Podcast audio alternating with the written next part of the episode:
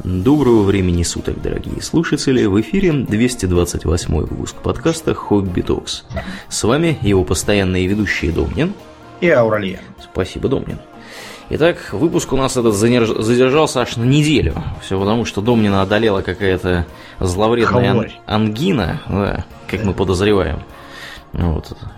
Коллективно мы установили, что это была ангина, а не что-то другое.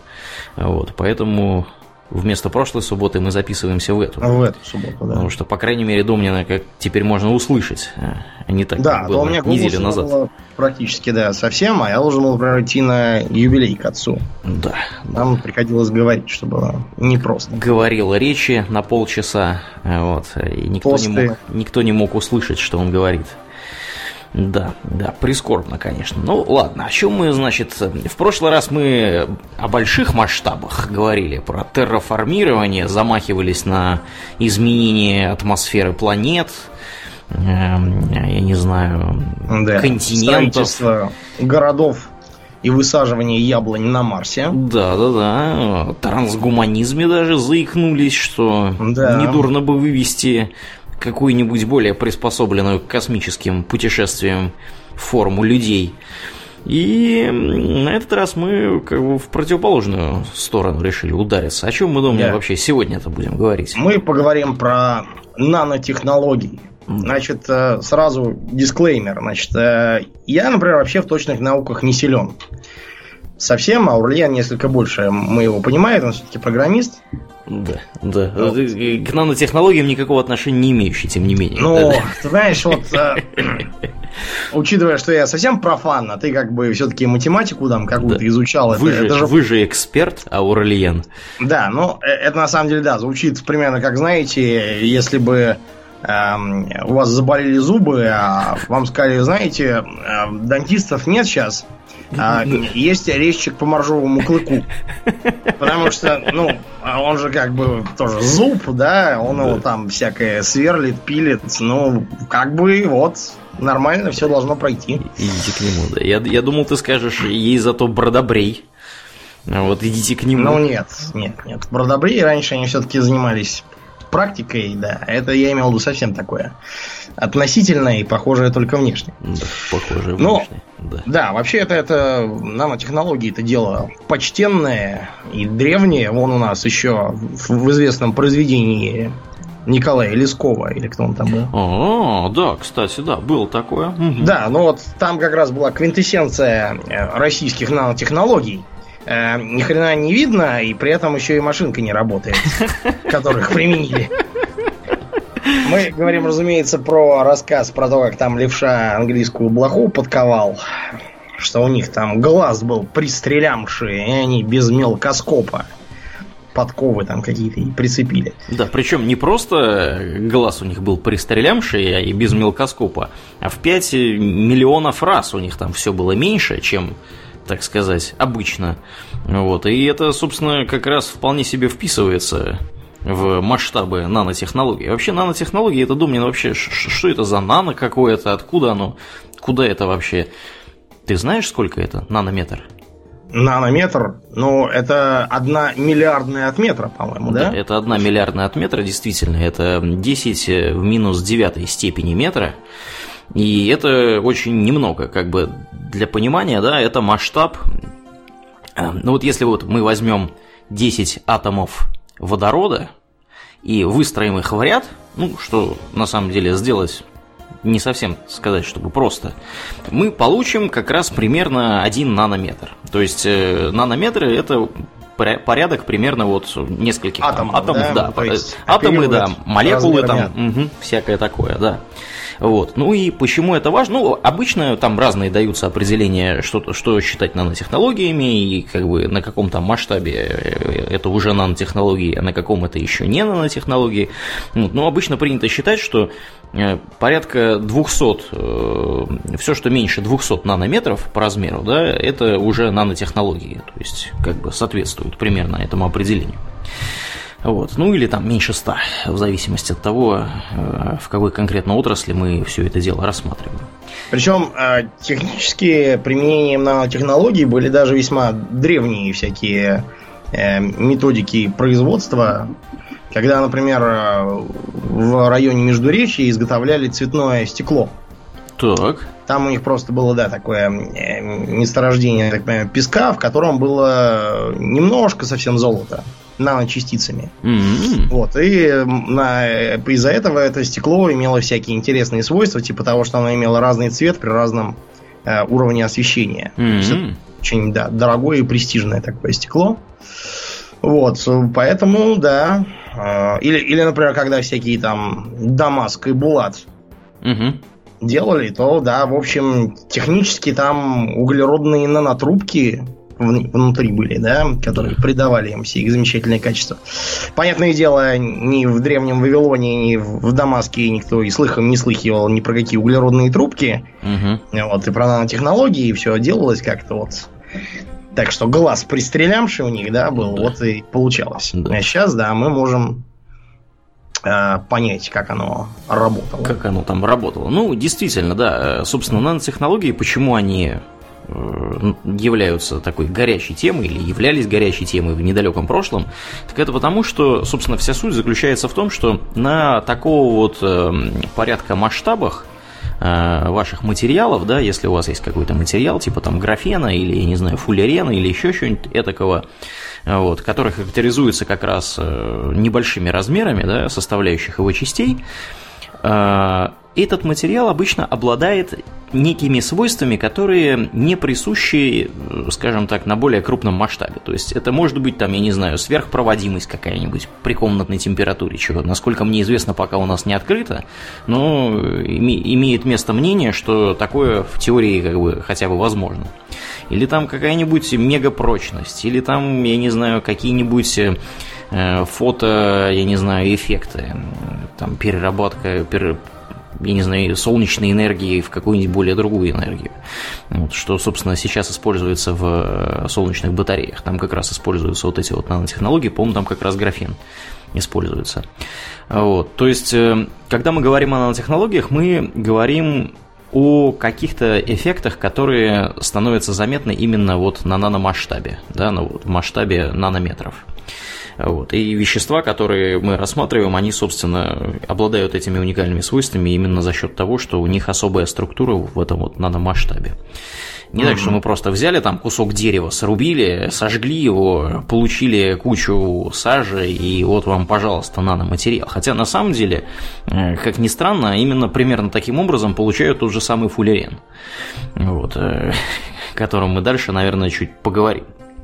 Угу. Вот. Ну, собственно, да. Начнем, пожалуй, с Азов.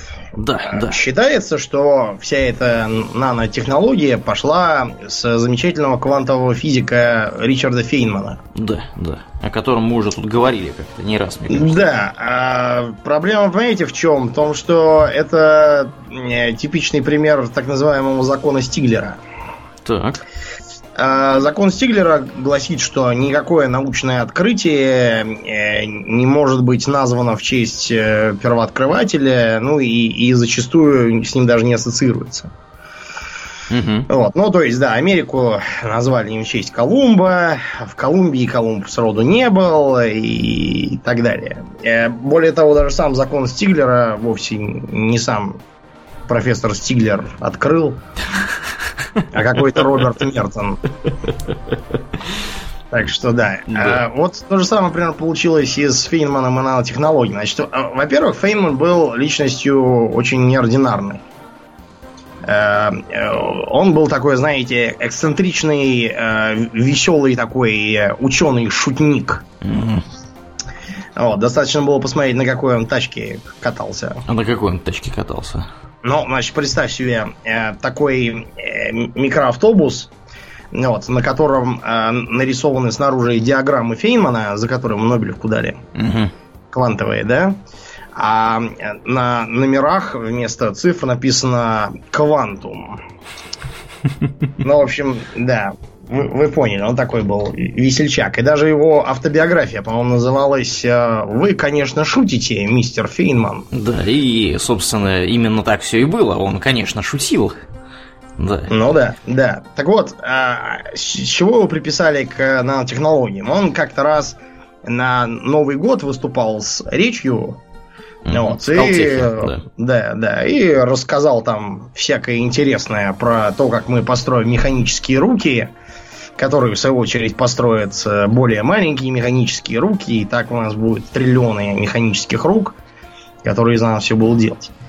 Угу. Да, ну, ну да, да, да. И триллионы эти, естественно, будут очень маленькие. То есть сами эти руки будут, как бы, каждое последующее поколение производимых рук должно быть меньше. Вот, да. Ну и там, конечно же, будут какие-то особые квантовые эффекты на очень маленьких вот этих вот масштабах.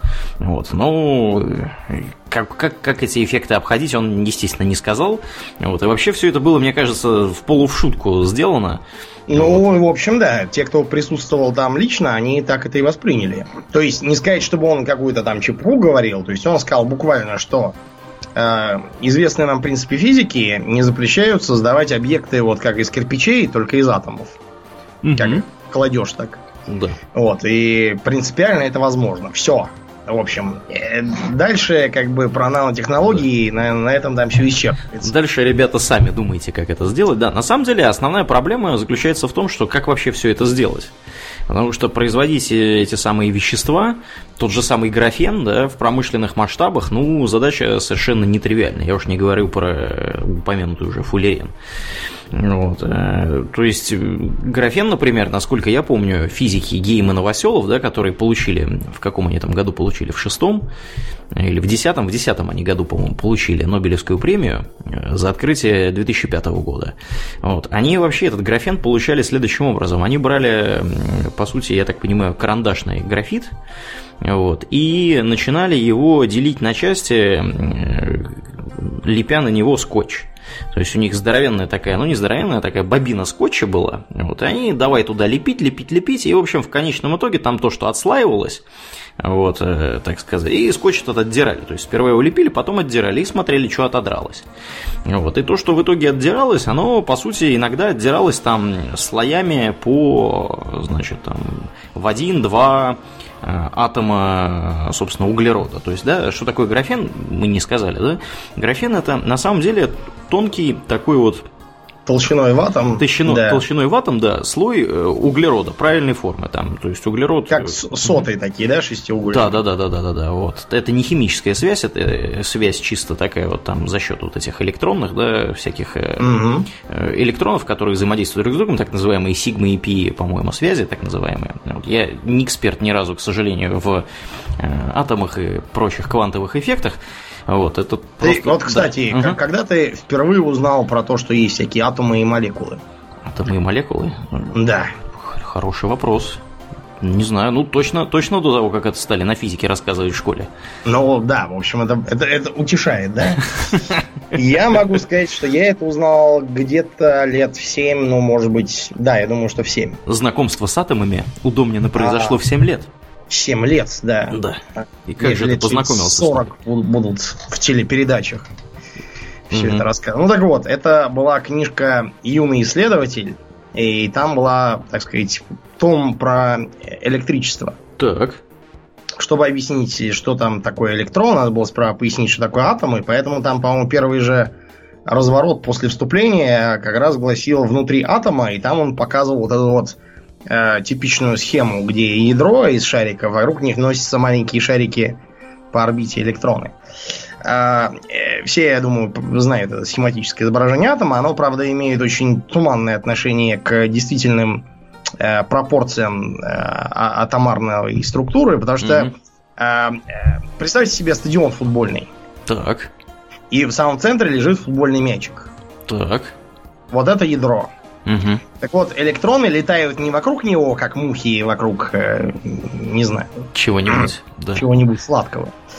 Или не очень. Они, а, они, представьте, что они летают по а, рядам зрителей. Угу. То есть они достаточно далеко относительно ядра, но э, э, э, так что эта структура достаточно умозрительная. Но, в общем, да. примерно тогда я, я и понял, что такое атом, и меня поразило то, что оказывается на там, по-моему, на сантиметр какие-то 10 миллионов атомов нужны, чтобы их построить. Я думаю, господи, как же все плохо-то. Причем там, Домнин, по-моему, все даже не настолько хорошо, как ты описал. А, потому что электроны эти, да, как мы знаем, нельзя, к сожалению, одновременно определить, где он находится, да, и там, с какой скоростью он летит, вот, и всякое такое. Дело в том, что электрон, он же, как бы, у нас же корпускулярная волновая теория света в некотором, так сказать, роде, да, и вообще вся эта электромагнитного, так сказать, всего взаимодействия. Похоже, что электрон этот, он на самом деле вообще находится просто везде одновременно. Вот. Как-то вот не как совершенно, это да, как это все устроено, совершенно непонятно. Это просто наша вот модель, да, то есть любые модели, которые строят люди, они обычно являются Достаточно упрощением, действительно, да. да, да, да. Вот, поэтому то, что мы знаем достоверно, это то, что электрон действительно, да, болтается каким-то образом, да, находится не в ядре атома, да, а находится вокруг него. Это первый момент. А второй момент, что электроны эти могут находиться в разных энергетических состояниях, и когда они переходят между разными энергетическими состояниями, вот, они соответственно, могут э, либо поглощать э, энергию, либо ее, так сказать, выделять, всякие там кванты и всякое такое. Вот. Поэтому, когда у вас, например, материал с большим количеством этих самых электронов, там какие-то находятся ближе к ядру, какие-то находятся дальше к ядру, и вообще в химии это все называется э, понятием там S-орбиталь, P-орбиталь, там еще какая-то орбиталь. Это просто наша понимание, да, вот наша модель того, где электрон, скорее всего, находится и, собственно, форма этих орбиталей зависит от того, сколько этих электронов вообще должно болтаться на внешней, так сказать, оболочке. Да, ну, в общем, атома. вы да. поняли, все, все сложно, и, кстати, именно из-за этого многие не очень э, развитые люди не доверяют науке. Угу. Потому что по уже упоминавшемуся нами эффекту Даннинга-Крюгера, Э, чем человек больше знает и глубже образован, тем э, он менее уверен в том, что он знает. Да, да. да. То есть спросите вот э, мальчика маленького, что такое электричество, он скажет, ну это это ток, от которого там крутятся моторы и горят лампочки. Угу. А если спросить настоящего ученого, физика, то он вот вам начнет это все объяснять про орбитали, там про какие-то. Да, да, да. На полчаса дела, он толкнет речь, и в итоге скажет, и, что как и бы. В итоге, да. да, что ничего на самом деле не понятно, и все это достаточно приблизительно и упрощенно. И человек с, с низким уровнем образования и развития, так сказать, мыслительных способностей может прийти к выводу, что ничего эти ученые не понимают на самом деле. Угу. И всех дурят. Так вот, возвращаясь к графену. Да, э, да, да, со стека для чего снимаем. Вообще, да. Для угу. чего нам вообще нужен этот графен? Графен? Да, его девать. Да. То есть, понятно, что многие э, научные открытия делаются, скорее так, знаете, из любви к искусству, и только потом уже им какие-то применения начинают подыскивать. Угу. Так вот, что мы можем сделать с графеном? Э, во-первых, теоретически э, графен очень легкий и очень тонкий и прочный при этом. Из него можно было бы создавать э, необычайно легкие и прочные конструкции. Из последних идей это делать э, всякие бронежилеты и вообще защитное снаряжение для человека. Но вообще никто не мешает построить, например, корабль. Корпус корабля необычайно легкий. Из графика, я, да. Угу. Да, я правда думаю, что, скорее всего, корабль как раз делать нет смысла, потому что он наверное, его будет трудно сделать остойчивым. А вот, например, вертолет, наверное, было бы интересно. Потом... Ну, это, в общем, то, что сейчас называется, да, композитные материалы, вот это вот все, значит, э, пластиковые там пистолеты, которые не видны на металлодетекторе и всякое такое. То есть можно тоже в теории... Или вот, например, бы, есть такая вещь, как э, пенометалл. Угу. А, то есть это такой, э, э, представьте себе брусок алюминия, такой не сплошной, а он весь внутри пузыристый. Угу. Таким образом, он э, имеет, с одной стороны, низкую плотность и за счет этого легкий, а с другой стороны, он очень прочный. Ну вот примерно как наши кости, да? На бедренную кость можно поставить легковую машину. Угу. Если все правильно отцентровать, она выдержит. Потому что у нее похожее такое устройство, пористое. Те, кто видел кость в супе, понимают, как бы, как выглядит этот самый пенометалл в принципе. Uh-huh, А кроме того, а за счет своей уникальной структуры, графен, как я понимаю, может выполнять практически любую роль э, в смысле проводим, электропроводимости. Да, более того, его даже предлагают в суперконденсаторы пихать, потому что по результатам... А что такое суперконденсатор? Э, суперконденсатор, я так понимаю, что это такая хреновина, которая позволяет эм, ну, по сути, запасать энергию, а потом ее отдавать. Mm-hmm. Вот. Mm-hmm. Как, как обычный конденсатор. Вот. Только супер. Только супер, да, да, да. Вот. Ну, то есть аккумулятор, по сути, да. Физики сейчас, наверное, которые нас слушают, в ужасе там просто от да, того, что мы городим, да. Но, тем не менее, по-простому, если говорить, я думаю, что мы не ошибемся сильно, если назовем это все аккумулятором. Вот. Так вот, как показывают некоторые эксперименты, если производить Э, такой вот аккумулятор с использованием графена, э, можно получить удельную энергоемкость, сравнимую со свинцово-кислотными аккумуляторами. Я так понимаю, это те самые, которые используются, в, например, в автомобилях. Вот, э, то есть вот это вот, знаешь, здоровенная хрень, которую там люди, когда мороз, вынимают из тачки, тащат домой, заряжают, угу. вот, а потом, значит, назад ее там суют, и потом машину можно завести. Вот, то есть, э, ну, запасать энергию можно при помощи, при помощи этого самого графена каким-то образом. Ну и, разумеется, э, графен не мог не привлечь внимание всякого жулья. О. Потому что именно на графене э, прославился знаменитый поросенок Петрик. Да, да.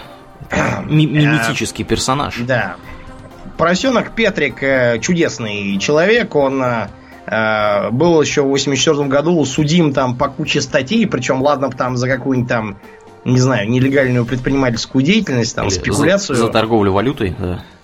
Ну, валютой, может быть, еще, да, это надо было э, понимать, что ты делаешь. Я имею в виду какую-нибудь примитивную спекуляцию. Угу. Когда там покупал, э, я не знаю, там яблоки здесь дешевле, а на базаре продавал дороже. Это да. считалось уже за преступление. Да И если бы, Ого, если бы, э, более того, одна из моих любимых советских книжек, э, там весь конфликт про то, как злой лесник покупает сахар, разводит его водой и его пчелы на пасеке, они из этого сахара делают суррогатный мед. И все, все впали в ужас не потому, что он э, толкает дрянь э, за деньги, а то, что он покупает сахар дешево, а мед продает дорого. Бей его! Ну, да. в общем, такая, такая была тогда жизнь. Но Петрик, он э, не стеснялся совершенно, и поэтому присел там за какой-то грабеж, вымогательство, ну, за принуждение к даче О. и мошенничество тоже. Угу. И принуждение к даче ложных показаний. Там, короче, целый Дон Корлеоне какой-то да. по советским... По-моему, на 8 масштаб. лет его присадили. Да, да, да. Он, кстати, утверждает, что пока сидел, изобрел какого-то робота, который, видимо, не знаю, должен был сидеть за него. Или за сигаретами гонять.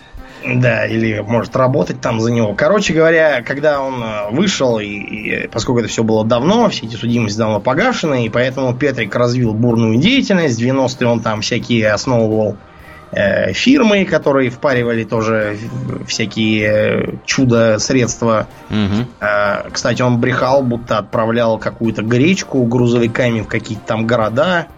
И, и пояснял это потому, что таково мое сердце. У него, по-моему, русский просто не родной, он как-то странно выражается. В какие, интересные города мне интересно отправлял Я не помню, в какие именно, но я точно помню, что те, кто жил в этих городах, утверждают, что ничего такого не видали. Так что... не, не видывали мы никакой гречки. Да. да.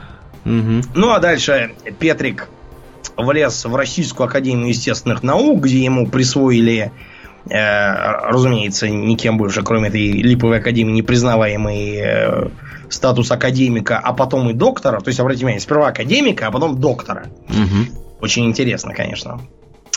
Хотя я, например, на работе регулярно общаюсь с э, настоящим ученым.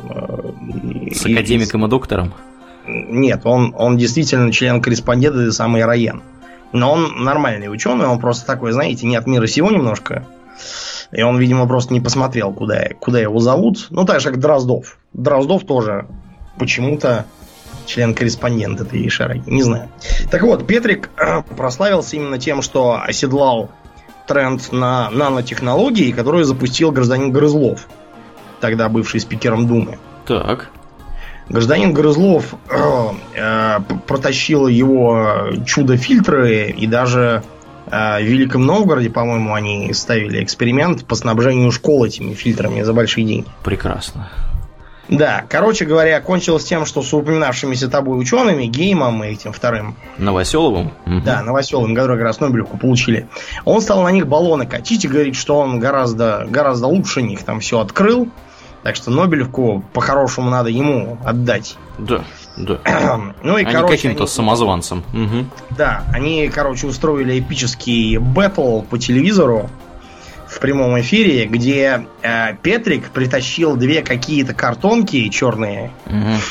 и говорил, вот, видите, это мои графеновые пластины. Прекрасно. Ребят, как вы думаете, как именно выглядит э, графеновая пластина толщиной в один атом углерода? Очень незаметно. Никак. Как она может выглядеть? Она невидимая де-факто невооруженным глазом.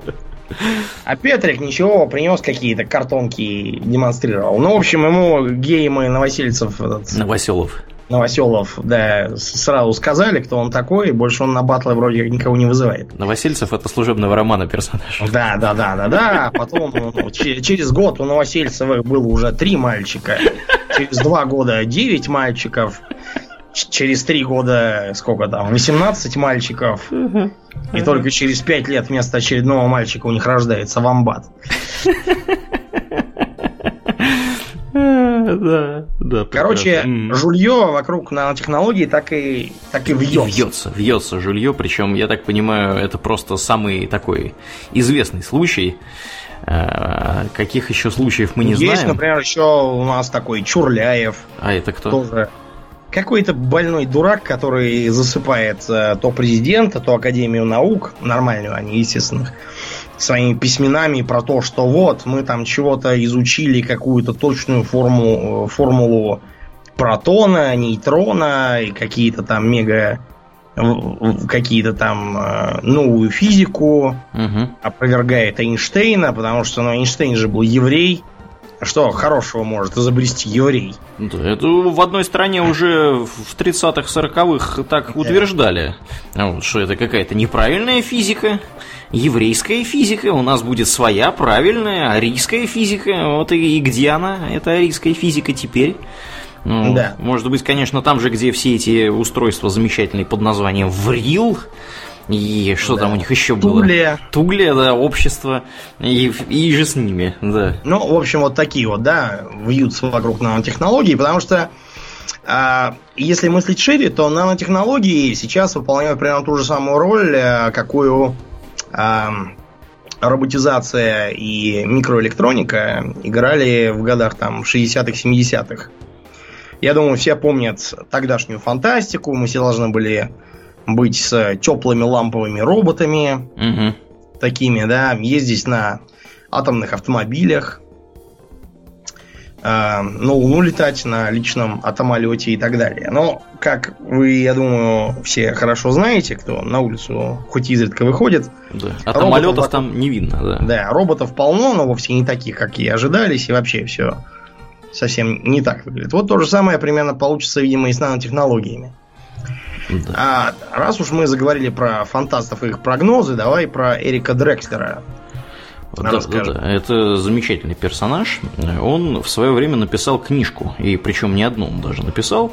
Э, Но нас интересует книжка, которая называется «Машины то ли создания, то ли созидания». Я разные видел варианты, саму книгу в русском варианте я не Ну, он к так видел. Engines of Creation. При этом, понимаете, engine это не обязательно именно машина. Мгм.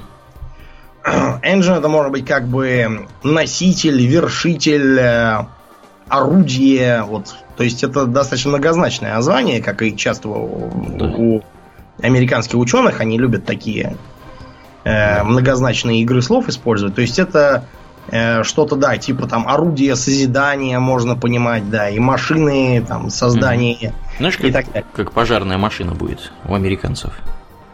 Fire Engine. Да, именно так, да. Мгм. Ну вот, да. Да, ну да. В общем, написал он замечательную книгу, и, э, собственно, полностью она называлась, да, «Машины создания. Грядущая эра нанотехнологий», где он решил эм, там кое-какие расчеты математические привести и свою точку зрения э, на эту тему изложить.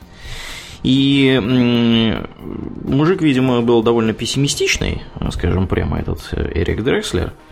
Вот. Он, в общем, договорился до того, что... А, кстати, почему был? Он до сих пор... Он живой. Да, ему 62 Это, это Фейман умер, да, а он да, живой. Да. Вот. Э, кстати, пишут, что у него Марвин Минский был научным руководителем у этого Дрекслера. Угу.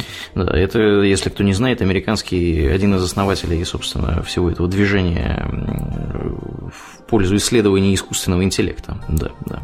В Массачусетском технологическом. Так вот, да, собственно, возвращаясь к Дрекслеру, он написал там замечательный такой апокалиптический сценарий, который мы уже упоминали, мне кажется, в выпуске, где говорили о том, как человеческая цивилизация может найти накрыться. свой бесславный конец, да, накрыться медным тазом и прочим другим чем-нибудь. Вот. И, собственно, он там изложил такой сценарий, что представьте себе, мы создаем какие-то такие вот наномашины, которые умеют производить сами себя. И что, собственно, может пойти здесь не так? А пойти не так здесь может э, то, что эти машины могут собственно, начать все вокруг себя перерабатывать, создавать себе подобных, и в конечном итоге разберут не то, что окружающую наш, нас с вами действительность на, на запчасти и на самих себя, но и нас тоже. Вот. И сценарий этот получил прекрасное поэтическое название «Серый как оно, жижей. Серая слизь. Слизь. Grey да. goo. Да, да, да, да. Несколько лет назад была, кстати, неплохая стратегия, классическая такая, старкрафтообразная, так и называлась. И там одна из трех сторон действительно вот такая серая слизь. Да, э, вообще это как бы такой, знаете, архетипический страх человека. Mm-hmm. Если бы здесь присутствовал Уэс Крейвен, он бы мог с нами поделиться, потому что он когда учился на философском факультете, он разрабатывал теорию о принципах страха. Угу. Вот, он бы, вероятно, тоже нам мог что-нибудь на эту тему сказать, но э, э, обратимся к классикам. К Антону Павловичу Чехову, например. Так. Одно из его ранних произведений включает такой момент. В одной газете завелись черви. Тогда редактор призвал птиц и сказал им «клюйте червей». Птицы стали клевать, и склевали не только червей, но и газету и самого редактора. Прекрасно. Вот, да, то есть э, страх перед тем, что э, нано-роботы вот эти вот маленькие, да, э, смогут либо, может быть, там обрести какой-то коллективный разум и решить, так сказать, э, слава роботам убить mm-hmm. всех человеков и заодно всю материю тоже, так сказать, все роботы. Там у них появится какой-нибудь нанофрейд, который скажет, что все, по сути, является наномашиной. Или сырьем для наномашины. Короче, это вариант один. Вариант номер два. Эм, представьте себе рак. В смысле, не который на миде. Да, а да, да. И который... не который свистит на после горе. дождичка в четверг, да, там на горе, или когда он должен свистеть. Mm-hmm. Угу. Это как, как в том смешном комиксе, где эм, рак пьяный в баре там со своим каким-то приятелем говорит, и говорит, нет, не отговаривай меня, я должен это сделать там. На следующий день этому приятелю спящему звонит мобильный, он говорит, там, это я, говорит, забери меня отсюда, говорит, а ты где? Понятия не имею, на какой-то горе. Ну так вот, таким образом получится, что нанороботы вдруг там какие-то дефектные у них получатся при репликации. Да. Такие раковые клетки. И они начнут плодиться, истребят нормальных нанороботов, и потом и нас тоже всех. Да, а если кто не в курсе, раковые клетки, собственно, они ровно так и работают. Вообще, в организме человека любые клетки э, рано или поздно умирают, да, там процесс называется ап апоптоз или как-то вот, вот так вот, да, я точно mm-hmm. не помню название, к сожалению, сейчас. А, так вот, раковые клетки, они не занимаются такими глупостями, они живут вечно, и более того, они любят размножаться и делиться, и создавать себе подобных. Ну и, собственно, с этим и связаны проблемы, которые мы имеем с раком.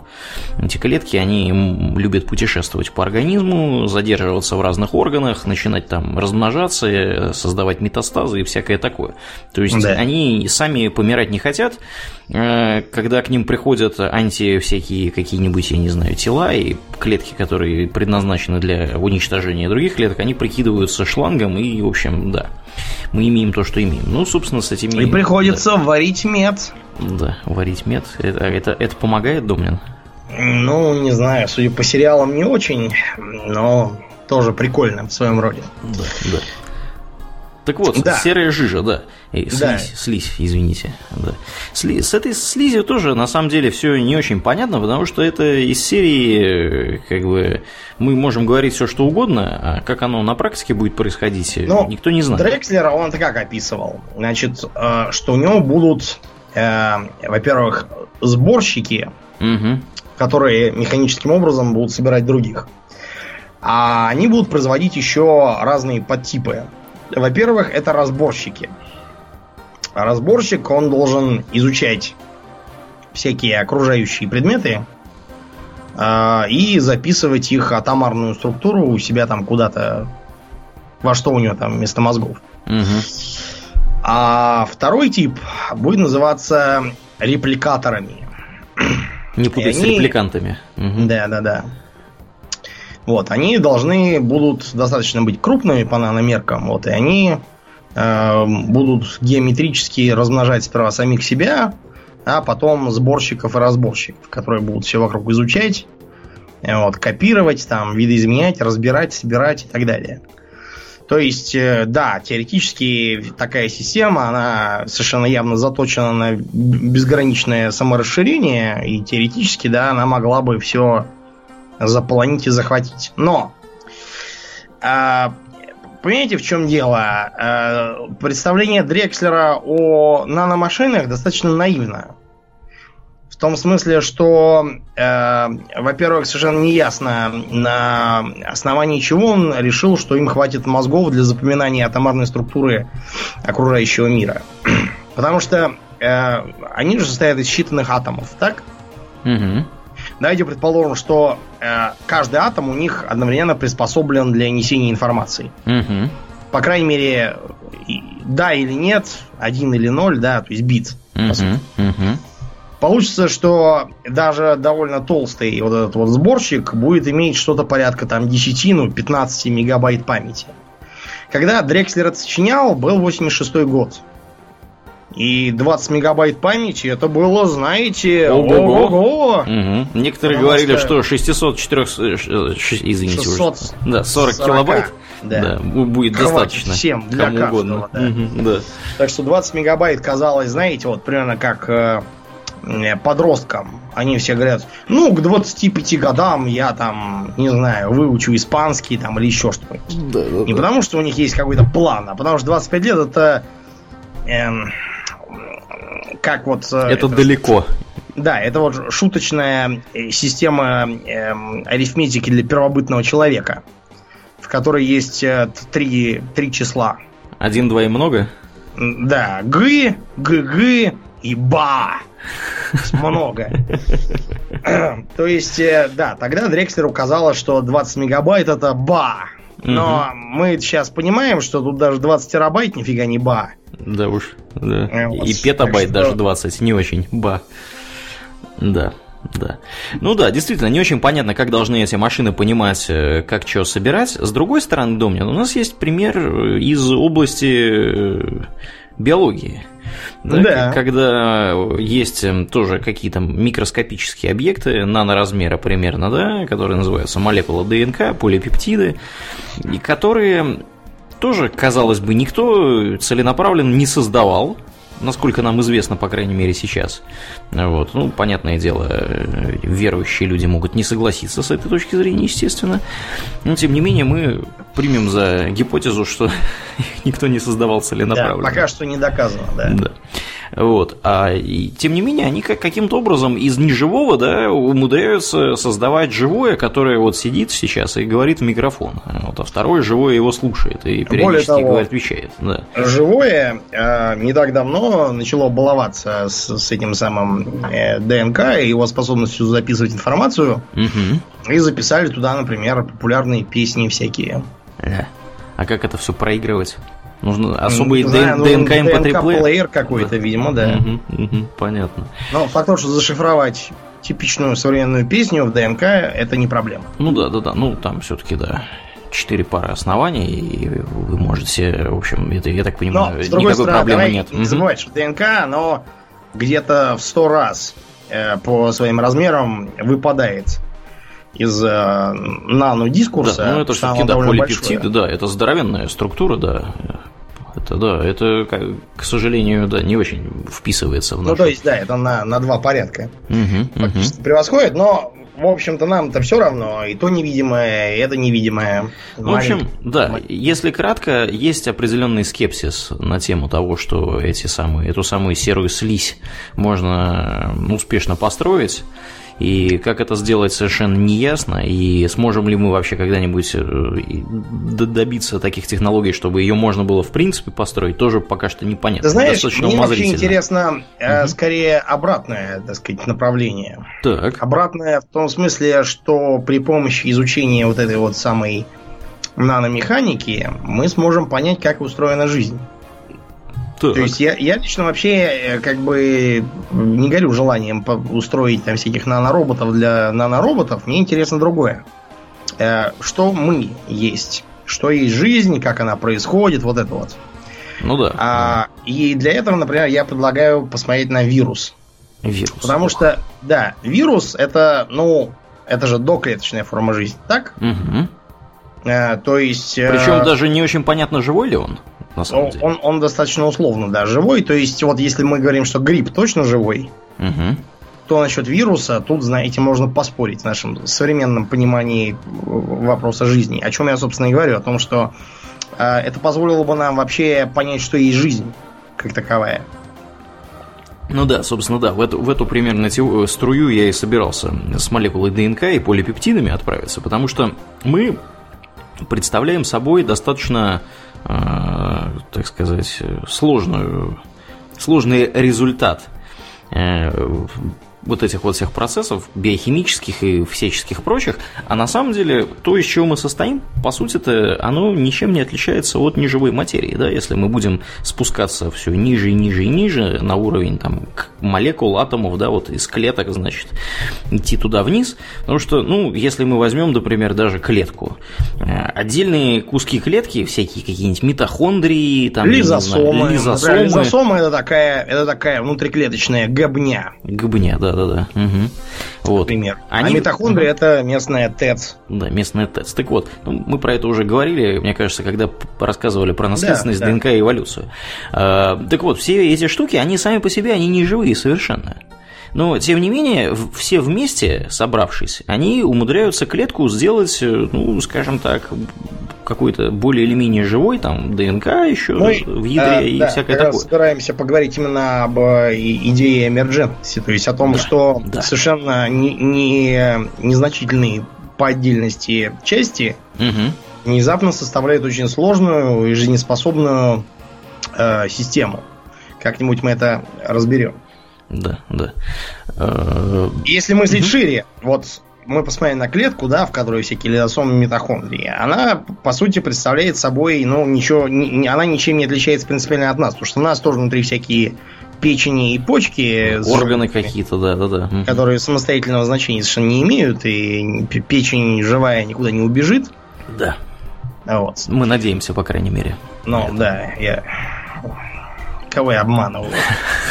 Так вот, да. А, и тем не менее, мы вот по сути представляем собой на макроуровне просто такую вот большую толстую клетку. И если так вообще рассуждать, то мы по сути такой, знаете, э, коллективный, что ли, организм, или как это считать. Такой, ну, да. знаете, своеобразный муравейник, только в биологическом смысле. Ну да, так и есть. Э, если в организме человека до 3 килограммов всяких бактерий живет в желудочно-кишечном тракте, или сколько там их, вот, которые да, находятся с нами порядка, в симбиозе, да, это, как бы они вообще, это часть организма или нет? Это как бы, это мы или не мы? вообще эти бактерии, если уж на это При посмотреть. этом все это, как-то, знаете, живет без нашего всякого участия. То есть клетки делятся сами по себе, да. там выбраковывают ненужные, в идеале сами по себе. Угу. Если у вас, не знаю, там заноза в палец попала, то белые кровяные тельца набегают по кровеносному сосуду и э, образуют нагноение, которое должно прорвать и выбросить эту самую занозу. То есть такая вот очень интересная система выходит. Если предположить, что мы э, попа... вот мы уменьшились, да, до микроскопического размера и попали в кровеносную систему человека. Угу. Что, что мы там увидим? Много интересного мы там увидим. Ну, это... Э, к сожалению, мы не очень долго будем лицезреть интересное, э, поскольку э, мы оба не можем попасть в свою собственную кровеносную систему одновременно. Не можем. Да, так что мы, видимо, в чудо чужую попадем. А там нас очень быстро съедят. Кто? Ну, кто? В крови же есть те клетки, которые поедают всякое ага, лишнее. Ага, ну, окей. Они сидят. Да, интересный факт. Любая клетка организма человека находится не далее пяти, так сказать, клеток от, э, собственно, кровеносной системы. То есть кровеносная система устроена таким образом, что ну, она везде находится повсеместно.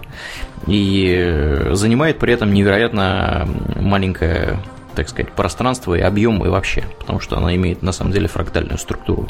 Вообще все наши гены, которые отвечают за всякие нервную систему, за кровеносную систему и за всякое такое, они работают таким образом, что все, что э, вот все вот эти вот подсистемы организма, да, то, что мы называем кровеносной системой, да, нервной системой, они создаются вот именно с помощью фрактальных правил.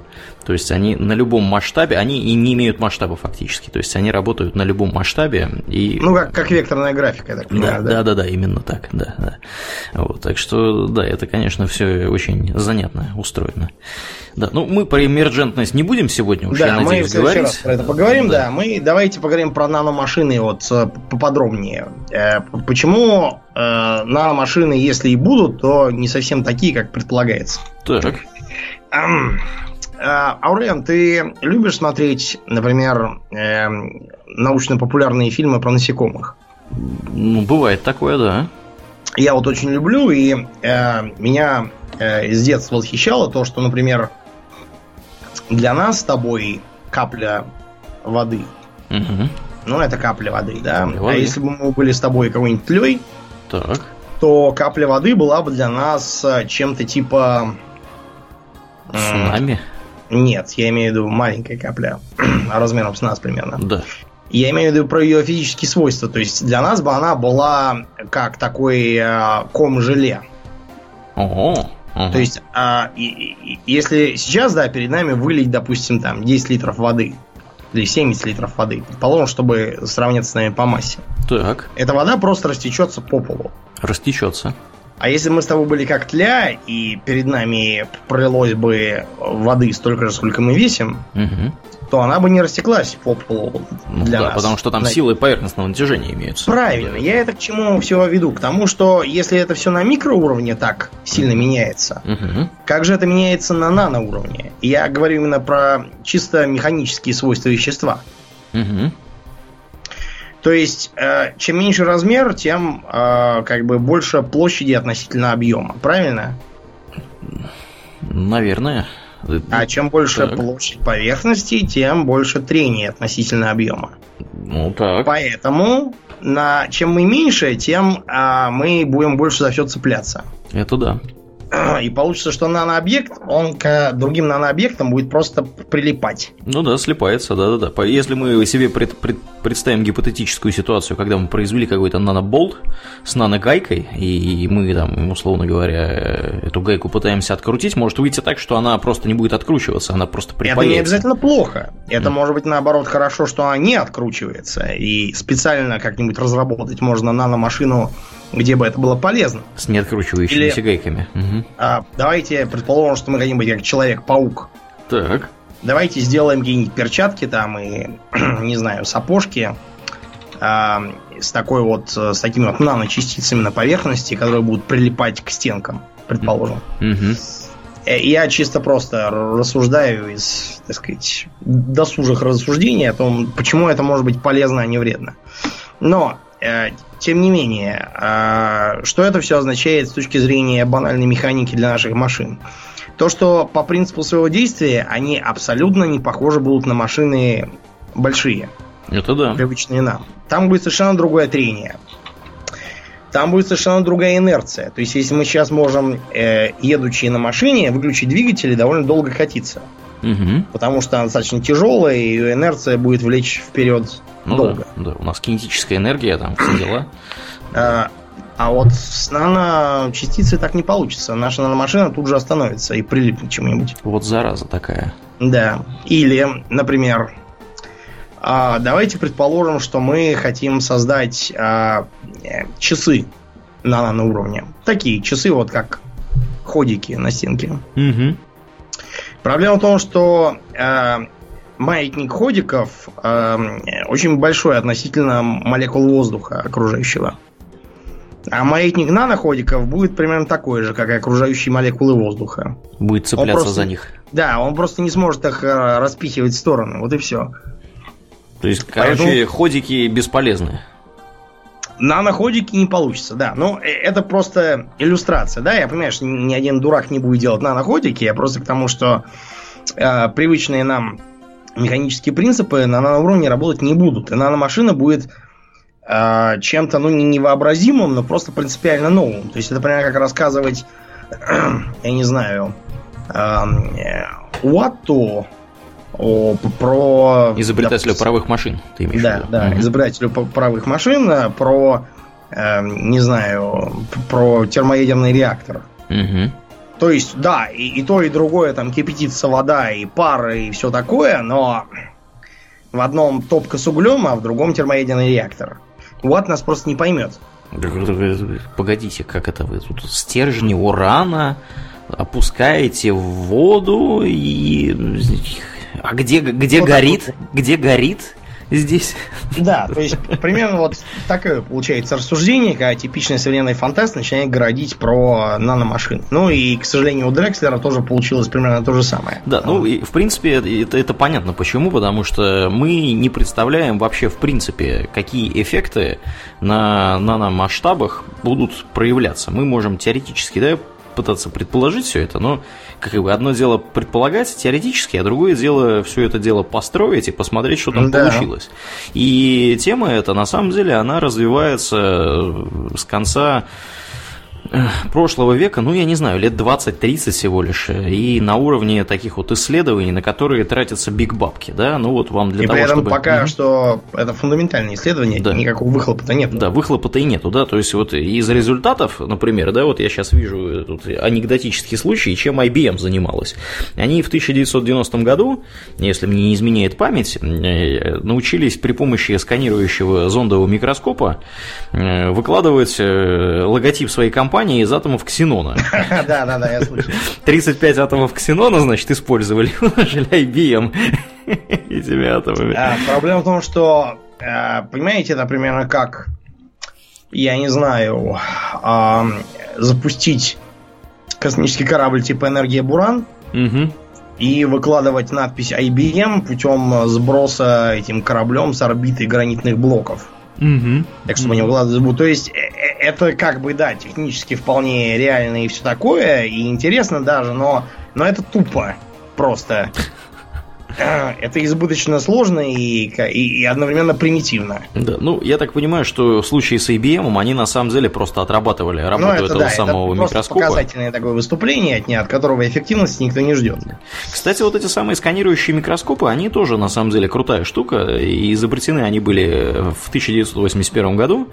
Э, вот, э, они на самом деле делают ровно, ровно то, что не могут сделать обычные микроскопы, которые такие вот, в которые смотреть надо глазами. Ты имеешь в виду оптические, оптические микроскопы. микроскопы. Вообще, для, э, если вдруг кто еще, допустим, маленький и не знает, довольно давно уже всевозможные скопы перешли с оптического на электронный принцип. Угу. То есть э, сейчас, несмотря на то, что оптический телескоп, например, никуда не делся, и обсерватории по-прежнему вот эти вот раздвижные купола, и оттуда там такая труба. Накали мне такой... раздвижные купола. Да. Угу, да. И мне, мне еще говорят, что я часто шансон вкручиваю в подкаст. Тем не менее, серьезная астрофизика, например, базируется на электронных телескопах так называемых радиотелескопах. Да, там которые... всяких теперь телескопов, да, да, да. Да, много всяких. И инфракрасных, и ультра каких-нибудь, я не знаю, фиолетовых. Вот теперь гравитационные телескопы, тот же самый Лига, Вирга, да, которые... Ну, то есть это, представьте себе, что это, ну, тупо такой э, датчик, который фиксирует гравитационное воздействие далеких объектов. Угу, и угу. по этому воздействию он может построить какая там масса, какая может быть орбита, какие отношения с окружающими телами. Так вот, э, с микроскопами все примерно так же. То есть, э, несмотря на то, что в кино, если микроскоп, то это обязательно такой, знаете, э, такой сверху окуляр или два окуляра. В который это, смотреть ну, надо. надо. Так с, с озабоченным видом так смотреть. При этом в лаборатории, которая показывает кино, ученые просто вот сидят в микроскоп, уткнувшись и, и глядят. Да. Я, я не знаю, что там, может быть... Что это быть, там они... такое интересненькое происходит? Я не знаю, может там не весть какие редкости какие-то им показывают эти микроскопы, или там кино, может, какое-нибудь они Наверное. приспособились смотреть через микроскоп, потому что да. при реальной работе с микроскопом вот так вот сидеть, при, прилипнув к нему, совершенно нет никакой нужды. Mm. Если вы, понятно, не, допустим, не сшиваете там какие-нибудь микрососуды, тогда да, вам надо смотреть постоянно, но то и оно, что ученые в кино вот просто вот сложа руки сидят и глядят. Угу. И чего они глядят, непонятно. Так вот, электронный микроскоп э, просто с помощью чего? Электромагнитного импульса или чего он там. Да, в общем... Э, Прощупывает, так сказать. Да, да, да. Электронные микроскопы, вот эти самые, они же сканирующие зондовые микроскопы, они работают следующим образом. У них есть некий зонд. Это такая хреновина, которая, собственно говоря, ездит по поверхности, э, так сказать, материала, да, который Сканирует. сканируется, да. Э, есть некая система, которая этот зонд умеет перемещать там, по горизонтали, по вертикали, иногда по значит, еще по, по высоте, вот, и регистрирующая система, которая обычно собой представляет, ну, вот, я не знаю, как раз этот самый пучок лазера, который отражается от э, непосредственно от этого самого зонда, и уже то, что отразилось, оно фиксируется фотодетектором, и, в общем, в результате вы видите то, что, ну, как бы вы видите отражение, по сути, да, от, именно от э, зонда. При этом, что интересно, отражение заботливо раскрашивается в разные цвета. Да, да. Чтобы вам было лучше видно. Поэтому, когда вы нагуглив там какую-нибудь бактерию, видите, что у нее там фиолетовые органеллы внутри, а сама она какая-нибудь синенькая и зелененькая. Это все, ребята, просто это все неправда. для облегчения да, коммуникации. А сама она, скорее всего, серенькая и прозрачненькая. Да, это бактерия. Да, ну, в общем, э, на самом деле тоже, да, достижение достаточно такое недалекая по времени э, Нобелевская премия по физике 1986 года, на самом деле, сканирующий зондовый микроскоп. Так вот, эти микроскопы, они хороши не только тем, что они позволяют рассмотреть что-то на вот таком наноуровне, они еще позволяют, собственно, да, манипулировать различными атомами, э, выстраивать там из молекул ксенона, из атомов ксенона всякие нехорошие слова, типа IBM и прочих с ними. Угу. Да, то есть тоже, тоже достаточно такая горячая технология по научным меркам. К слову сказать, вот Дрекслер говорил нам о чем? О том, что... Нам лично а, с тобой. Нано... Да, ну не нам лично, а вообще в своей книге. О том, что э, вот этот вот бортовой компьютер наноробота, он должен быть где-то 50 нанометров по, по, по размеру. Угу. Так вот, примерно в 50 нанометров можно э, сделать сейчас транзистор. Более того, можно транзисторы меньше сейчас сделать. Да. да, вот это, кстати, тоже интересный момент. Хорошо, что ты про это вспомнил, потому что э, все вот эти самые э, э, микроскопы, уже заговариваюсь, э, процессоры, да, современные, которые IBM делает, AMD и всякие и же с ними товарищи, они на самом деле уже находятся на уровне, транзисторы, да, находятся на уровне, технологический процесс находится на уровне 14, там, 20 4-20 нанометров. При том, что когда мы с тобой, Домнин, вообще начинали пользоваться, например, интернетом, да. Все это было, все это мерилось, ну, я не знаю, 150 нанометров, там еще сколько-нибудь, там, не знаю, не приведи, господи, 200. Вот, то есть э, уже сама индустрия производства компью- компьютерных процессоров, она приближается к порогу, где нельзя будет производить э, транзисторы и вообще еще меньше, начинку, да. да, еще меньше, просто за счет того, что там будет уже квантовый уже эффект. некуда меньше, да, там угу. уже совершенно другие законы пойдут. Вот то, о чем я говорил про другие принципы работы на этом уровне и причина того, почему, как там назывался этот закон, не Мерфи, я уже забыл, это так давно какой? было. Это какой закон? Но помнишь про увеличение мощностей вычислительных устройств? А, это, это закон этого, закон Мура. Закон да, Мура, да, да, да, Мура, точно. точно. Каждые, каждые полтора года он, он говорил, что удваивается производительность за, ту же, за те же деньги, так сказать, процессора. Да, но угу. а, мы не хотим сказать, что этот закон там опровергнут, это то, то, то и все. Нет, а, он не опровергнут. Он не так, опровергнут. Так все и Просто есть. мы к тому, что его первоначально отсчитывали по количеству так, э, тактовых мегагерц у uh-huh. процессора. Uh-huh. Uh-huh. Но это уже давным, давным-давно устарел. Поскольку если мы, например, начинали с чего? Когда вот мы только с компьютерами нашими шаловливыми лапками в детстве да. баловались. Сколько там? 100 мегагерц было? 100 мегагерц, 166 мегагерц. У меня, например, купленный был в 200 мегагерц. Да, это было и серьезное просто, достижение. И я такой, когда не мог запустить Soldier of Fortune. Так. Потому что он мне говорит, а для этого нужно 233 мегагерца. И ты такой... Я такой! Да, да, да. Ну, в общем, досадно было, конечно. А потом оно как-то в 98 году первые слухи пошли про тысячу тысячу мегагерц. Гигагерц. Не может быть, мы дошли до гигагерца, да. недалеко, и мы дойдем и до терагерца. Да, да, да, потом до петагерца. Угу, да. в общем, Физика поняли, так да, не работает, как показывает Дошли практика. до трех с полтиной гигагерц, дальше пошла многоядерность, и что-то... И да, дальше не раз. Вот я сейчас открыл как раз посмотреть, сколько у меня гигагерц. 2,2. Intel Core i7. Вот. Угу. А у тебя сколько? 3,6, по-моему. Да? О, ну вот, видишь. Сейчас, ну, у меня все-таки я ноутбук. специально, чтобы, да. Чтобы, чтобы прямо тянуло, чтобы все было не, круто. Я, я сейчас скажу. Э, а, а память, угу, а память двухъядерный, у меня... да. двухъядерный 3,4 ГГц. 3,4, ну вот. Да. Прекрасно. А память у меня на частоте работает 1600. Э, Э, мегагерц. Ну, то есть, короче, 1,6 гигагерц. Того, что DDR3. У меня как бы одна планка памяти, на, она старая и медленная, а другая новая, они как-то, знаешь, так арифметически средняя частота у них. Ну, ну, они, да, они как, когда такое бывает, да, когда они э, разные сами по себе, там угу. они как-то договариваются там между собой о каком-то да, промежуточное какое-то значение они на самом деле, да, берут. Да, да, да, да. Ну да, вот по вам, пожалуйста, тоже в некотором роде нанотехнологии. Но, но, с другой стороны, а если мы поговорим не про процессоры, а про, скажем, жесткие диски. Так.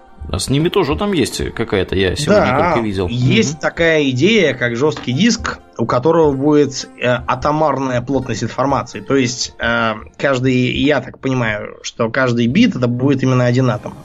Угу.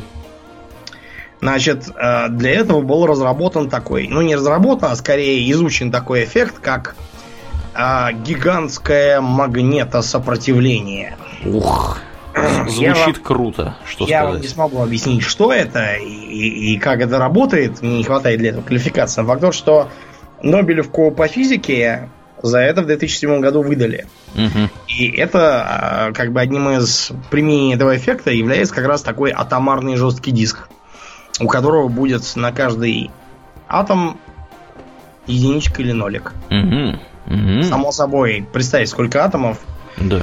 Да, в среднем жестком диске, и сколько там получится тогда, не знаю, не петабайт, а уже не знаю, чего там. Да, да, да. Ну, да, вот про фуллерены все-таки хочу поговорить. Давай про фуллерены. Потому что я про них прочитал и теперь знаю все. Вот. Тоже, на самом деле, материал э, типа, типа графена, но не графен, тоже из углерода состоит. Э, представляет собой, на самом деле, такой здоровенный шар. У него есть хорошее научное название э, который я сейчас, естественно, не вижу. Вот. По, по сути, он бывает в разных видах, там бывает э, углерод 60, да, вот С60, С70 э, и такая вот структура представляет собой, ну, как вот представьте себе футбольный шар, вот примерно такого же вида, э, вот, э, не вижу, да. Я хотел сказать футбольный мяч, а не футбольный шар. Фу футбольный мяч, да, я уже заговариваюсь, я просто искал, искал слово усеченный косаэдр. Вот, да. Вот он имеет форму как раз этого самого усеченного икосаэдра, который вообще, если кто не в курсе, вдруг представляет собой многогранник, состоящий из 12 правильных пятиугольников и 20 правильных шестиугольников. Вот. Ну и, соответственно, это вот который C60, а C70, он там просто несколько э, несколько больше имеет шестиугольников, там, по-моему, просто еще один слой добавляется. Вот. Так вот, собственно, эта хреновина, да, во-первых, как ее получают? Получают ее сжиганием чего-либо. То есть вы можете взять там залу и в ней найти там, меньше процента от э, всех атомов, да, которые там образовались атомов углерода, они будут как раз вот этими самыми фуллеренами. Вот. А, но промышленно производить совершенно невозможно таким образом все. Поэтому я так понимаю, что промышленно производят, сжигая его в то ли в какой-то плазме, то ли графит сжигая. А, а, в общем, они берут графит, вот, эм, и э, его облучают лазером. То есть жгут его фактически э, лазером полностью целиком, вот, и там в результате получается какая-то более или менее приемлемая, собственно, пропорция этих самых. И он такой, сжигай меня лазером, сжигай меня полностью. Полностью, да, да, да, именно так.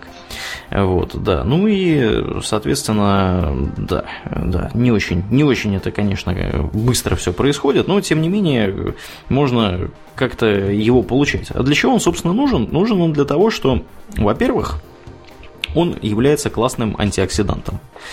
Эм, вот. То есть э, антиоксидант это вещество, которое, так сказать... Э, которое нам в рекламе впаривают и говорят, в помидорах много антиоксидантов, и поэтому ваши волосы будут гладкими и шелковистыми. Ну да, на самом деле... Примерно да, так. Примерно так, да. Это такая, значит, штука, которая позволяет организму стареть медленнее, если кратко говорить.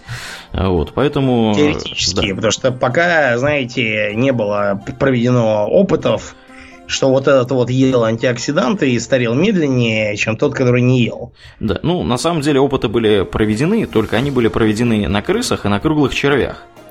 Вот. Ну и, соответственно, э, было установлено, что крысы и круглые черви живут дольше, если живут эти самые антиоксиданты. Ну, видимо, этот самый фуллерен. Кстати, да, вот тут про фуллерен как раз что-то что вот и написано было. Это совершенно новое научное достижение. Публикации, которые я вот сейчас вижу, они датируются 2012 годом, 2015 годом. Вот, то есть, э, это вот, так сказать, самый, так сказать, сок и навье. Вот. Э, кроме того, их используют э, при создании всяких разных э, лекарств, противоаллергических лекарств. Кроме того, используют фуллерены для того, чтобы разрабатывать лекарства против ВИЧ. Тоже какие-то производились там исследования, вот, и якобы они могут бороться с распространением ВИЧ-инфекции в организме. Вот. Достаточно такая интересная штука. А, потом еще из них умеют краски делать. Краски эти хороши тем, что они, если вы красите поверхность э, краской, содержащей эти самые фуллерены, она при нагревании, когда у вас начинается пожар и всякие нехорошие другие сопутствующие эффекты пожару, а, краска эта вспучивается и предохраняет поверхность которую она, собственно, покрывает от, э, ну, так сказать, от перегрева. То есть э,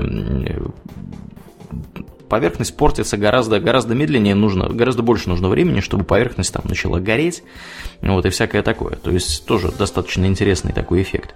Ну и, как мы уже говорили, как и в случае графена, э, аккумуляторах, всяких батареях эти самые фуллерены тоже пытаются применять. Вот. В общем, на самом деле такая штука, которая находит применение в самых неожиданных областях э, научно-промышленного так сказать, прогресса и всякого Это такого. вообще довольно типично для научно-технического прогресса, когда изучается, допустим, не знаю, угу. способ получить там золотую краску, а открывается порох. Да. да, я знаю, что это легенда, я просто привел ее как э, пример. Или Например, как было, как было э, открыто действие пенициллина? гражданин Флейминг забыл помыть чашку. Мгм. Там развелась плесень и угробила бактерии. Все бактерии на смарку пошли. Или, например, э, гражданин Флеминг проводил э, всякие бессмысленные э, изначально опыты, Мгм. просто, так сказать, в расчете посмотреть, а что будет. Безалаберный Он- какой-то гражданин-то. А вот он, вот он был реально такой настоящий ученый в этом смысле. Он э, как-то раз э, заболел, вот как я сейчас, э, ОРЗ, высморкался и положил носовую слизь в, в чашку Петри. Обнаружил, что она тоже гробит бактерии. Мгм. Да, Чашка этого, Петри кстати, или носовая слизь? ч- носовая слизь. Гробит бактерии. Мгм. А, окей, окей. Бу- Буду знать, окей. Ну, как, например, слюна или обрезок ногтя свежий Ага, ага. и так далее. Ну, вот это, кстати, все тоже из-за него открыто. Ну и так далее. Или вот э, Сиро и Си изучал там всякое интересное и изучил, что человек на 70% состоит из воды, Мгм. что, кстати, дало толчок многим другим открытиям там в области диетологии, там всяких э, прочих здравоохранительных вещей. При том, что Сиро и Си, как мы знаем, опыты ставил очень просто. На дровах. На дровах, да. Он брал дрова, то есть пойманного какого-то китайца там, или корейца, или еще какую-нибудь чурку. Мгм. Не русскую. Вот, Мгм. да, взвешивал ее, потом высушивал ее в специальной камере и взвешивал еще раз. Потом выкидывал остатки на улицу. Да.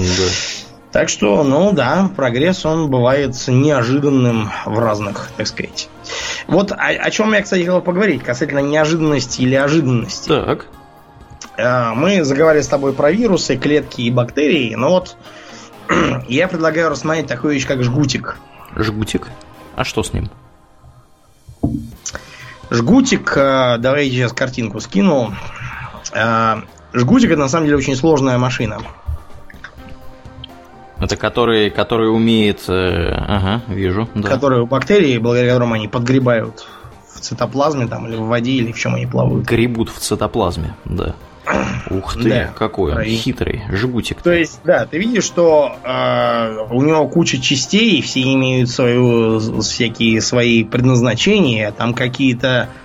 У него есть статор, например. Пептиды гликата- гликановый слой хотя бы чего Да. стоит. Мгм. Все, это сделано там из сразу трех видов белков, я так понимаю. А может быть и больше. И а, это, по сути, является очень эффективным двигателем. В принципе, КПД. Мгм. То есть КПД наших современных двигателей, будь они хоть внутреннего сгорания, там хоть еще какие, они а, обсчитываются в процентах. Да. Когда что-то обсчитывается в процентах, это значит, что оно ниже 100%. Правильно? Да, да, да. Ну и, соответственно, двигатели внутреннего сгорания, если мне не изменяет память, в районе там 25% в лучшем случае. Да, у парового двигателя еще меньше. Мгм. Так вот, у разнообразных биологических двигателей, вроде жгутиков, бактерий и тому подобного, КБД неизмеримо выше. Пусть, конечно, не 100%, но все равно. Мгм. А, И есть э, мнение, что главной, э, так сказать, главным направлением в области нанотехнологии и конструирования наномашин должно быть не а, попытки сделать наноходики, про которые я сказал, или там какой-нибудь там наномолоток и наногвоздь, Мгм. а попробовать э, хотя бы воспроизвести природные нанодвигатели. Ну да, то есть не переносить то, что мы знаем в макромире, в микромир, а использовать то, что есть уже в микромире, произведенное природой. С другой стороны, мы, понятно, не призываем вообще следовать во всем природе, потому что если бы а, научно-техническая мысль в 19 веке не свернула с слепого копирования птицы. Я знал, что ты этот пример сейчас приведешь. да, ну потому что он, он просто э, Хрестоматийный, глаза. да-да-да. Конечно. Если бы... э, Я, например, читал как раз статью, где разбирались как раз многочисленные а, самолетчики, которые работали до или даже параллельно с братьями Райт. Мгм. И они многие пытались, кто-то просто слепо и тупо, кто-то пытаясь как-то это рационализировать, копировать либо птиц, либо рукокрылых.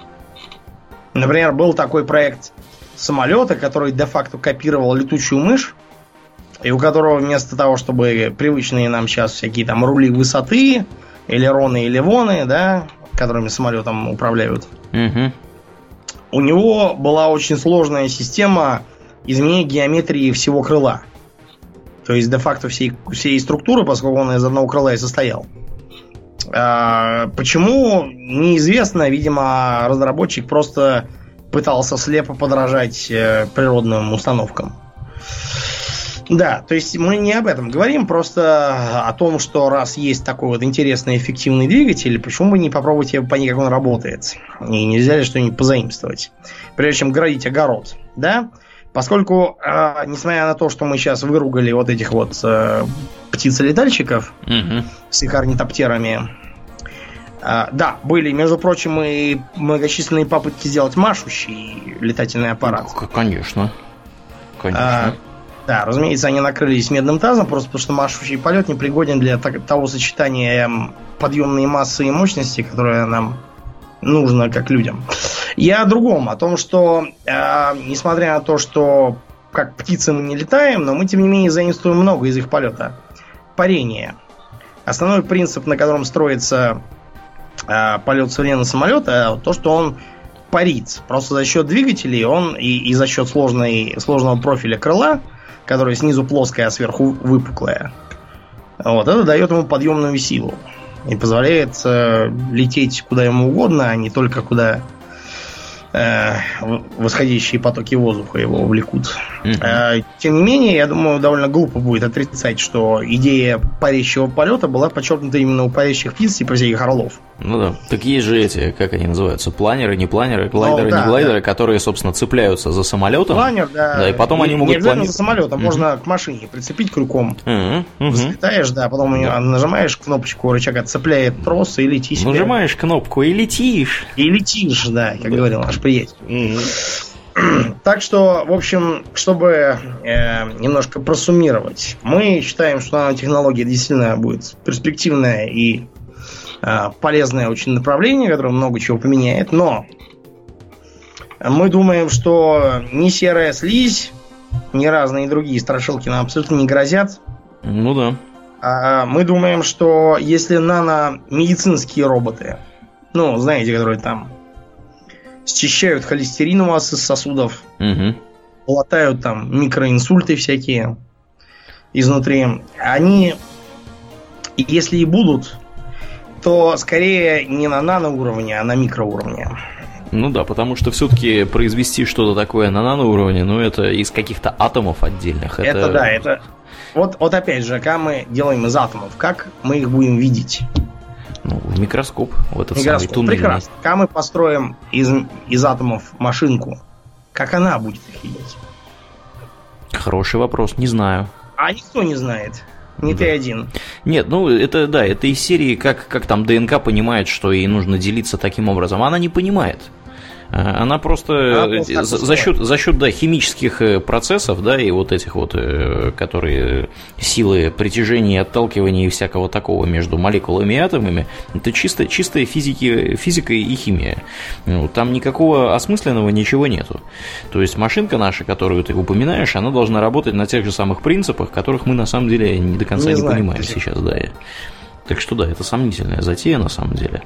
Поэтому, несмотря на то, что на технологии совершенно очевидно будущее, но э, это будущее будет похоже на э, типичные представления современности, примерно так же, как угу. э, наше настоящее похоже на типичные представления времен Fallout, да, да. условного да. атомпанка. Да. Ну, это как с искусственным интеллектом, да, если там в 2008 году у нас э, руководство нашего государства, небезызвестного, говорило, что нанотехнологии это круто и надо срочно слезать с нефтяной иглы, заниматься нанотехнологиями, в этом году уже говорили то же самое про искусственный интеллект, вот, и всякое машинное обучение. То есть годы идут, вот, а ничего не меняется. меняется только, только тема. То есть нанотехнологии действительно они никуда не денутся. И люди этим будут продолжать заниматься, будут вестись и фундаментальные исследования, и потом прикладные исследования, и будут производиться новые наноматериалы. Может быть, какие-то действительно машины мы научимся строить рано или поздно, которые смогут заниматься такими вещами. Вот. Но это не, не что-то, что вот сейчас мы все это дело построим, и все, дальше забыли, и ничего дальше не будет происходить. Это как телевидение. Оно один раз пришло, и теперь оно с нами будет, наверное, навсегда. При том, что, кстати, когда оно пришло, многие говорили, что ну, людям быстро надоест каждый день пялиться в один и тот же ящик. Ну да, да. Люди лучше будут слушать радио, потому что, как бы, радио это круто, его можно слушать везде. Вот, да, и с радио ровно та же самая история. Э, люди не перестали слушать радио, только сейчас они его слушают в машине, когда да, едут ну, куда-нибудь. Угу. И кроме того, они совершенно другое слушают. То есть, если раньше на радио рассчитывали как на а, источник новостей, источник развлечения, там всякие передачи были там, угу. сказки всякие читали, книжки новые, например, угу. зачитывали по ролям оттуда. Угу. Вот. Сейчас в основном это что? Это источник всяких либо развлекательных, либо политических передач. Ну да, и сводки новостей дорожных, да. где затор, на Кутузовском пробка и всякое такое. Ну, не только радиоэнергия, например, периодически любят про всякие там новинки рассказывать, типа что ученые такого-то института выяснили, что от коньяка бывает похмелье. Не, на самом деле там бывают интересные мысли о том, что там опрос показал, что там, э, не знаю, что женщины на самом деле ненавидят ходить на высоких каблуках и все такое. То есть, что там такое научно-популярное периодически попадается. Понятно. Ну, я надеюсь, что это не уровень ленты.ру. Нет. Где теперь, да, читать стало невозможно абсолютно новости. Я, я и не читал, если честно. Да, там такие, конечно, заголовки теперь кричащие. А вот. Крысы-мутанты в стенах Кремля, подросток повесился угу. из-за рубля, вот из Как знаешь, этот, угу. как э, кто там, Саиндук, или кто про то, что скрывает отблок говорил. Ну, все эти надписи, типа там, что э, чтобы избавиться от седины, нужно каждый день выпивать троеточие. И он такой, то есть, подождите, нужно каждый день выпивать. Все правильно написано. Да, да, прекрасно. Угу. Ну, ну и ладно, на этой оптимистической мы, мы ноте. Надеемся, да. да, что мы не очень напороли ерунды, что хотя бы что-то мы в целом правильно сказали с точки зрения элементарной эрудиции. Да, бан- банальной вот. эрудиции, думаю. Да, да, вот и я после сегодняшнего выпуска нам будут писать. Я-то думал, что вы все знаете, а вы, оказывается, совершенно безграмотные физики химии. Да нам уже так пишут периодически, да. Да, ну, мы просто, мы просто этих людей выгоняем отовсюду и блокируем, да, мы не реагируем на эти агрессивные нападки. Зачем нам это, Домнин, да? Скажи мне. И нападок не приходит. Нападок-то. Да, да мне тоже, на самом деле, теперь не приходит. Я заблокировал обоих человек, которые мне писали всякие глупости, и все. Теперь, да, теперь моя жизнь наладилась. Волосы стали мягкие и шелковистые. Mm. Да, я же тут усы сбрил, кстати да, говоря. Да, да. И об этом мы поговорим в после шоу. Да. Да. Которому прямо сейчас и переходим. Именно так, да. Ну и если вдруг вы гадаете, что это такое за после шоу, это то самое, что доступно нашим подписчикам на Патреоне практически вне зависимости от их э, финансовых пожертвований. Поэтому приходите, приносите и услышите, что было с усами и некоторые другие новости тоже. Да, ну и, как обычно, организационная информация у нас. Мы как обычно, благодарим всех наших подписчиков на Патреоне за их посильный вклад в развитие подкаста. Поскольку у нас две недели прошло, вместо одной у нас накопилось изрядное количество людей, которых мы благодарим поименно. А, я постараюсь не переврать ничего, как это обычно делается у нас в подкасте. А, мы благодарим в особенности комрадов по имени э, Нейкист, Алекс, просто Алекс, Александр Сереган, э, Константин Мазеин, Дмитрий Абрахманов, Артемий Фролов, Каликургус, Блэк Стил, Влад и Максим Камертен. Спасибо вам, дорогие друзья, за то, что вы присоединились э, к стройным рядам наших патреонов, извините, дона-патреоновских друзей. Да, да мы же Дон теперь... Патреона, знаешь, он тебе скажет, да. Ты получаешь пожертвование, но да. ты делаешь это без уважения. Да, да. Так что давай не забывай, как его правильно называть. Да, и вообще это свадьба моей дочери. Да. А, так Свадьба вот. была две недели назад, я помню. Да, и, и если вдруг кто не в курсе, почему это Дон Патреона, вот, приходите в наш чат в Дискорде. Там все. Там вам сразу объяснят, почему. Да, да, да. С Доном Патреона там была история у нас. Да, если вы слушаете нас вдруг в iTunes, пожалуйста, не поленитесь, найдите минутку и оцените наш подкаст в iTunes. Это здорово поможет найти его другим людям. А, кроме того, мы, как обычно, зазываем всех в нашу группу ВКонтакте, которая э, позволяет пообщаться с ведущими более или менее напрямую, написать им чего-нибудь, задать умный вопрос, получить квалифицированный ответ, иногда не очень квалифицированный. Э, адрес... Но мы в таких случаях сразу говорим, что не, не имеем да, компетенции. Да. Понятия не имеем, но ответим. Мы не имеем все равно на эту тему. Да, э, адрес очень простой, vk.com slash Приходите, присоединяйтесь. Ну и, собственно, на этом у нас все. Я напоминаю, что вы слушали 228 выпуск подкаста Хобби Токс, а с вами были его постоянные ведущие Домнин и Аурлиен. Спасибо, Домнин. Всего хорошего, друзья. Пока.